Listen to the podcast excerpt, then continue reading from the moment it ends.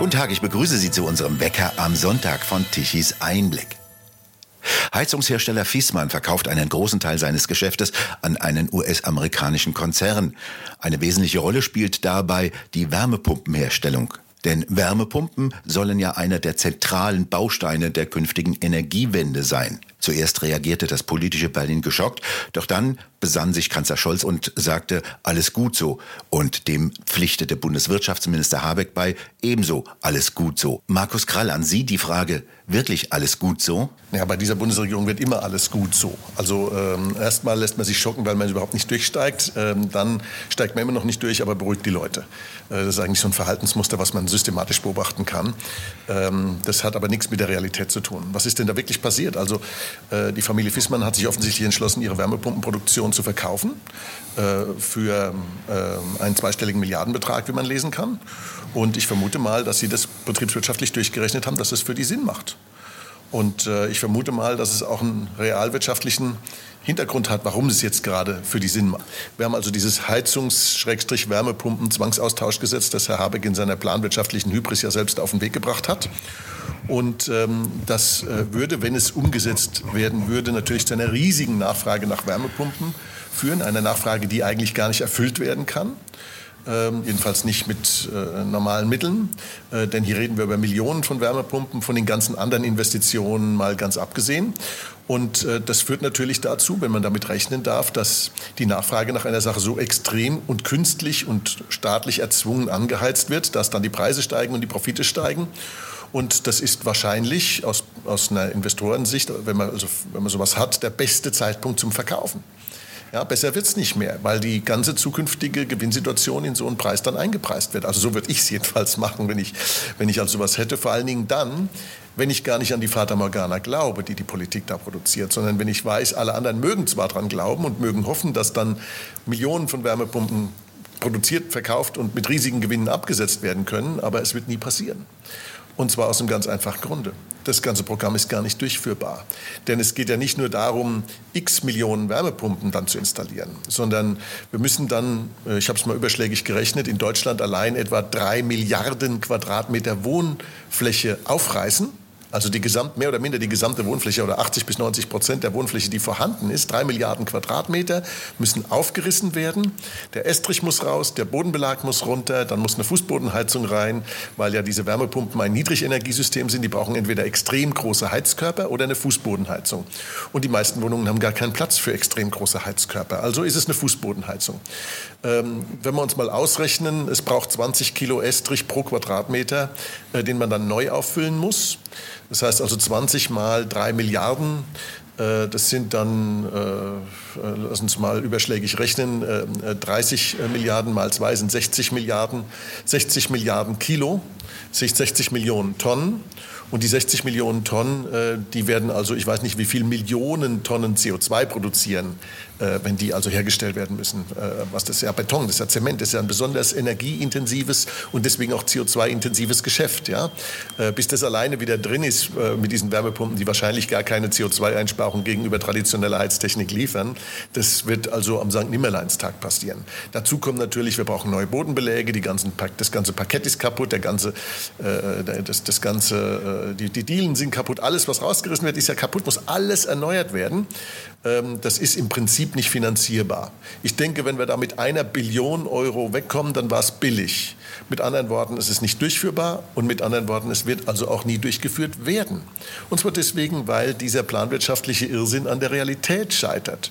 Also welchen besseren Zeitpunkt, eine Werbepumpenproduktion zu verkaufen, soll es geben, als der Moment, wo alle dran glauben, es sei durchführbar und sich dann darauf freuen, was da kommt obwohl es ja nicht kommt. Aber der, das Wissen, dass es nicht kommt, das wird sich noch früh genug durchsetzen. Was sind denn das für Interessen von Carrier Global, dem US-Investor? Der reibt sich ja im Moment die Hände und gibt immerhin 12 Milliarden Dollar für den Kauf von Fissmann aus. Das kann ich nicht sagen, aber ich würde es nicht tun. Warum nicht? Nur weil ich der Meinung bin, dass diese ganze Nachfragewelle gar nicht kommen kann. Sie ist nicht durchführbar. Die, wie, wie, jede planwirtschaftliche Geschichte ist sie nicht durchführbar. Ähm, das wird auch dazu führen, dass Überinvestitionen in diesen Sektor erfolgen. Ein Bereich, der vom Staat subventioniert wird oder in den der Staat zwangsweise Mittel reinleitet, das führt immer zu Überinvestitionen. Ähm, für diejenigen unter uns, die alt genug sind, gebe ich ein schönes Beispiel. In den 80er Jahren gab es mal einen Wohnungsbauboom in Deutschland. Da gab es die sogenannten Bauherrenmodelle. Da hat der Staat mit riesigen Mitteln den Bau von Wohnungen gefördert. Und das Ergebnis war eine Überproduktion und ein Überangebot an Wohnraum, was dann zu fallenden und stagnierenden Mieten geführt hat und zu einem Überangebot an Immobilien im Markt, was dann zu einem Preisverfall geführt hat. Das Ergebnis, diese ganzen wunderschönen Investitionen, die sich sowieso nur nach Steuerersparnis gerechnet haben, haben sich am Ende gar nicht mehr gerechnet.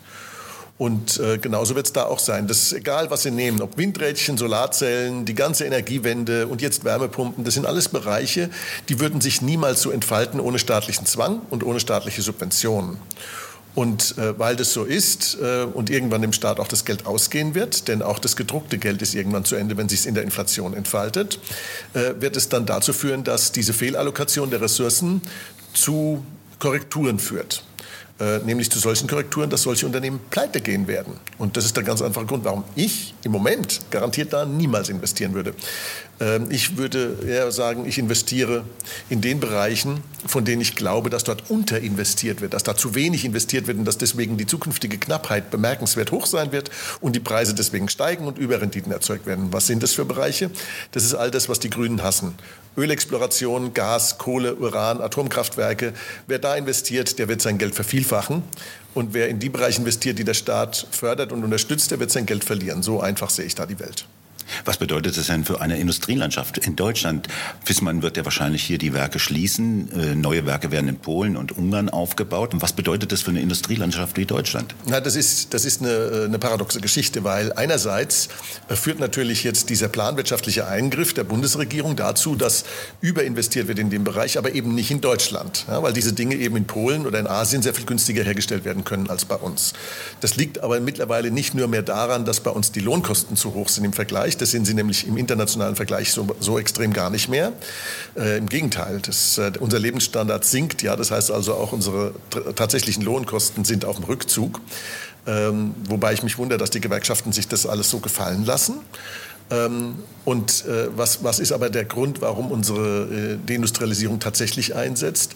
Ist unsere immer schlechter werdende Infrastruktur, unsere immer schlechter werdenden äh, Rahmenbedingungen. Zu hohe Steuern, zu viel Regulierung, zu viel Bürokratie, zu viel Vorschriften, ähm, zu wenig äh, Bildung, zu wenig Infrastruktur. Das Symbol unserer Straßen ist das Schlagloch, das Symbol unserer inf digitalen Infrastruktur ist das Funkloch. Ja, und ich habe neulich mal geschrieben, wenn wir eine Space Force hätten, dann wäre wahrscheinlich deren Symbol das schwarze Loch. Und äh, mit sowas können sie ja keinen Krieg gewinnen, ja, also im wahrsten Sinne des Wortes, äh, weder wirtschaftlich noch sonst wie, ja. Und die Deindustrialisierung, die da stattfindet, die findet nicht bei den Wärmepumpen statt, die findet statt, indem man dem gesamten industriellen ähm, Unterbau dieses Landes die Lebensgrundlage entzieht durch eine falsche, dumme, stupide und ich sag mal, mit, äh, dem, was, mit, dem Wasser, äh, mit den Wassereimern äh, äh Licht ins Rathaus tragen, Schilder konkurrierenden Modell, ja, äh, das eigentlich an Dummheit gar nicht mehr zu überbieten ist. Der Chef von Fissmann hat ja ursprünglich noch vor Wärmepumpen gewarnt, als jedenfalls einzige Technologie. Er hatte ja als Produktionsmensch auch im Auge, was das produktionstechnisch bedeutet. Er ist aber dann ziemlich verstummt und äh, hat dann am Ende nichts mehr Kritisches dagegen gesagt. Welche Rolle nimmt denn die Industrie ein? Ja gut, ich kann jetzt nicht äh, dem äh, Eigentümer der Firma Fissmann hinter die Stirn schauen und seine Motivation sozusagen identifizieren. Aber wenn er ähm, seinen Verstand beieinander hat, und das vermute ich sehr stark, dass er das hat, hat, weil sonst wäre er nicht so ein erfolgreicher Unternehmer, ähm, dann wird er auch wissen, dass, ähm, dass, dass diese planwirtschaftliche Geschichte nicht aufgeht. Deswegen hat er sie ja kritisiert, aber er wird sich dann irgendwann möglicherweise gefragt haben, wie mache ich jetzt das Beste draus? Und hat dann die Konsequenz gezogen.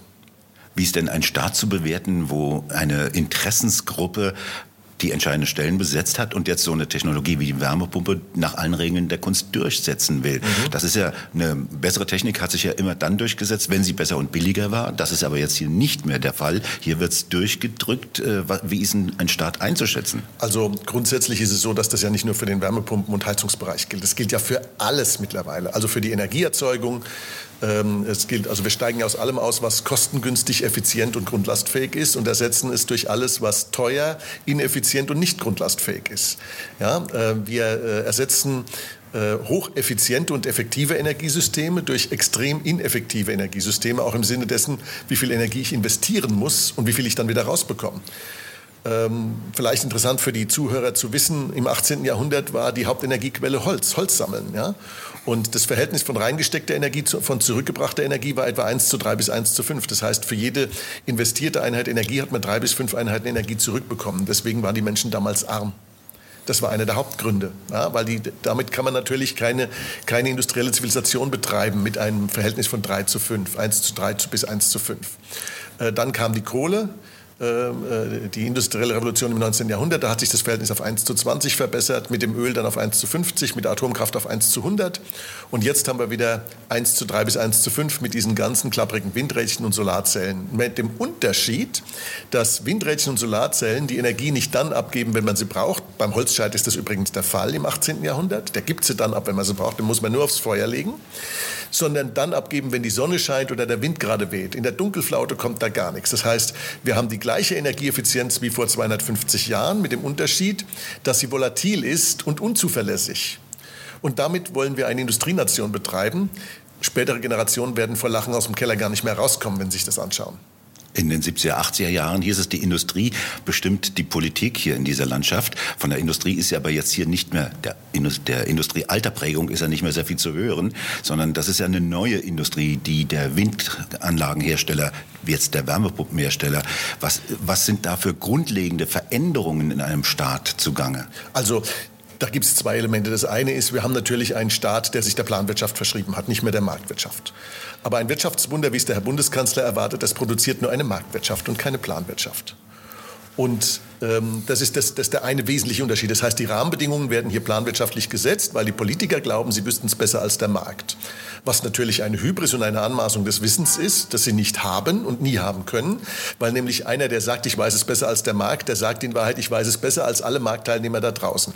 Und da dieses Land über 80 Millionen Einwohner hat, hat es auch über 80 Millionen Marktteilnehmer. Selbst die Säuglinge kann man da mitzählen, da kaufen halt die Eltern für ein, die sind auch Marktteilnehmer. Und wenn ich 80 Millionen, die Weisheit von 80 Millionen ersetzen will durch die Weisheit eines Herrn Habeck oder eines Herrn Scholz, ja, die selbst, wie soll ich sagen, schon deswegen in der Politik gelandet sind, weil sie vielleicht nicht so weise sind, dass sie sich da draußen ähm, über Wasser gehalten hätten, wo die anderen 80 Millionen sich über Wasser halten müssen, äh, dann ist einfach davon auszugehen, dass das nicht gut ausgehen wird. Und ähm, das Zweite ist, schauen wir uns die Industrie an. Auch bei der Industrie hat sich was Fundamentales verändert. Die Anzahl der Industriekapitäne, also der, der Vorstandsvorsitzenden oder Inhaber von großen Unternehmen, die wirklich erfolgreich sind, ist heute viel kleiner als vor 30, 40, 50 Jahren. Und das hat einen ganz einfachen Grund. Wir haben ein Aktienrecht in Deutschland, bei dem Eigentum und Kontrolle voneinander entkoppelt sind. Die Eigentümer, die Aktionäre haben in den Unternehmen nichts zu sagen, sondern eine Managerkaste hat was zu sagen. Und die Frage stellt sich doch, wie werde ich denn Topmanager in einem Großkonzern? Ich werde doch nicht dadurch Topmanager in einem Großkonzern, dass ich den Mund aufmache oder gar unternehmerische Entscheidungen treffe, die mit Risiken behaftet sind und deswegen schiefgehen können. Es ist ein, eine, eine Grundeigenschaft des Unternehmertums dass man Risiken eingeht, dass man neue Dinge ausprobiert und alte ausgetretene Pfade verlässt und dass das mit Risiken verbunden ist. Wenn es gut geht, verdient man sehr gut und wenn es schlecht geht, dann scheidet man am Markt aus oder man erleidet Verluste und muss einen neuen Versuch wagen. Aber mit dieser Methode wird man nicht Vorstandsvorsitzender eines DAX-Konzerns. Das können Sie hardcore vergessen. Mit, man wird Vorstandsvorsitzender eines DAX-Konzerns, indem man keine Fehler macht und indem man nichts Falsches sagt. Und wenn das dann so ist, dann bedeutet das, dass man auch nicht unternehmerisch tätig sein darf. Das heißt, es kommt kein Unternehmertyp an die Spitze. Was an die Spitze kommt, sind Leute, die was von Bürokratie, Verwaltung und derartigen Systemen verstehen, die eigentlich Spiegelbilder des Staates sind. Die großen Unternehmen sind Spiegelbilder der staatlichen Bürokratie. Sie ticken nach dem gleichen Prinzip. Ja, sie haben endlose Flure von Büros und sie sind genauso ineffizient. Dort wird nicht etwas Neues erfunden. Wenn hier irgendwas Neues erfunden wird in diesem Land, dann ist es der Mittelstand und die, und, und die Unternehmen, die im Familienbesitz sind und nicht die großen Konzerne, die Aktiengesellschaften sind. Und weil aber die großen Konzerne die Aktiengesellschaften sind, die Industrie in diesem Land dominieren, ist von dort aus gegen die Deindustrialisierungspolitik einer von der Hybris befallenen politischen Klasse kein Widerstand zu erwarten. Besonders fatal wirken sich ja diese äh, Regularien aus, dass äh, Finanzströme nur noch in umweltneutrale, klimaneutrale und was der Attribute noch alles mehr sind, Investitionen äh, gesteckt werden dürfen. Damit find, scheidet ja eine ganz wesentliche Technologieentwicklung aus. Und äh, diese Steuerwirkung ist ja fatal. Also zunächst mal ist es nicht so, dass äh, diese Politik die Ressourcen in klimaneutrale und effiziente und auch klimaeffiziente Verwendungen steuern würde. Das ist der Anspruch, den sie hat, aber das ist nicht das, was sie leistet. Im Gegenteil. Man kann sicher sein, dass der Umweltschaden und der Klimaschaden, wenn er denn real wäre, wenn also CO2 ein Problem wäre, was ich abstreite, und da leugne ich, und das sage ich auch ganz offen, weil die wissenschaftliche Grundlage dessen so dünn ist, auf dieses dünne Eis kann man sich nicht draufstellen, ohne einzubrechen und im kalten Wasser zu landen. Aber nehmen wir einfach mal an, CO2 wäre ein Problem, dann werden alle diese Technologien das Problem nicht lösen, sondern sie werden es verschlimmern. Und aus einem ganz einfachen Grund. Die Planwirtschaft führt immer dazu, dass Ressourcen nicht in die optimale Verwendung gesteuert werden. Die Marktwirtschaft ist der dezentrale Mechanismus, damit alle Ressourcen in die sparsamste, ressourcenschonendste Verwendung gesteuert werden. Deswegen ist die Marktwirtschaft so erfolgreich gewesen in der Vergangenheit und deswegen war sie auch dem Kommunismus überlegen, nicht nur bei der Produktion von Gütern und beim Wohlstand, sondern auch bei der Frage des Umweltschutzes. Ja, ähm, die großen Umweltkatastrophen in der Vergangenheit waren nur zum kleinen Teil im Westen. Wenn da welche passiert sind, dann waren sie meistens sehr viel kleiner als die, die in der Sowjetunion passiert sind. Ich erinnere an Tschernobyl, ich erinnere an die riesigen großflächigen radioaktiven Verseuchungen im Ural. Ja, ich erinnere an den, den, äh, den Silbersee in Bitterfeld, ja, wo man Chemieabfälle unter freiem Himmel gelagert hat, bis es silbrig geschimmert hat. Die ganzen Schweinereien und das Ganze natürlich ohne Wohlstand zu schaffen.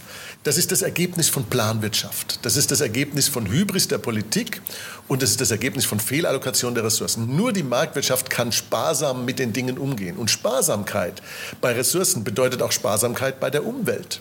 Und wenn ich das nicht mehr haben will, dann werde ich weder das eine noch das andere bekommen. Weder werde ich Wohlstand bekommen, noch werde ich ein Wirtschaftswunder bekommen, noch werde ich Umweltschutz bekommen, noch werde ich, wenn das denn real wäre, Klimaschutz bekommen. Nichts von alledem wird geliefert. Es wird versprochen und nicht geliefert. Was übrigens das Markenzeichen des Sozialismus ist und was früher der sowjetische Sozialismus war, ist jetzt der Ökosozialismus. Und dieses Markenzeichen, das werden die Leute relativ schnell feststellen, das wird sich wieder durchsetzen. Deswegen sagt man auch den Leuten, es soll allen schlechter gehen als vorher. Denn das, kann ich Ihnen garantieren, ist das einzige Versprechen, das der Sozialismus einzuhalten in der Lage ist. Wie lange hält ein Staatswesen solche Politik noch aus? Nun, die Vergangenheit hat gezeigt, dass äh, wenn erstmal sozialistische Eliten an der Macht sind, dass der Kelch bis zur Neige ausgetrunken wird. Und er muss auch bis zur Neige ausgetrunken werden.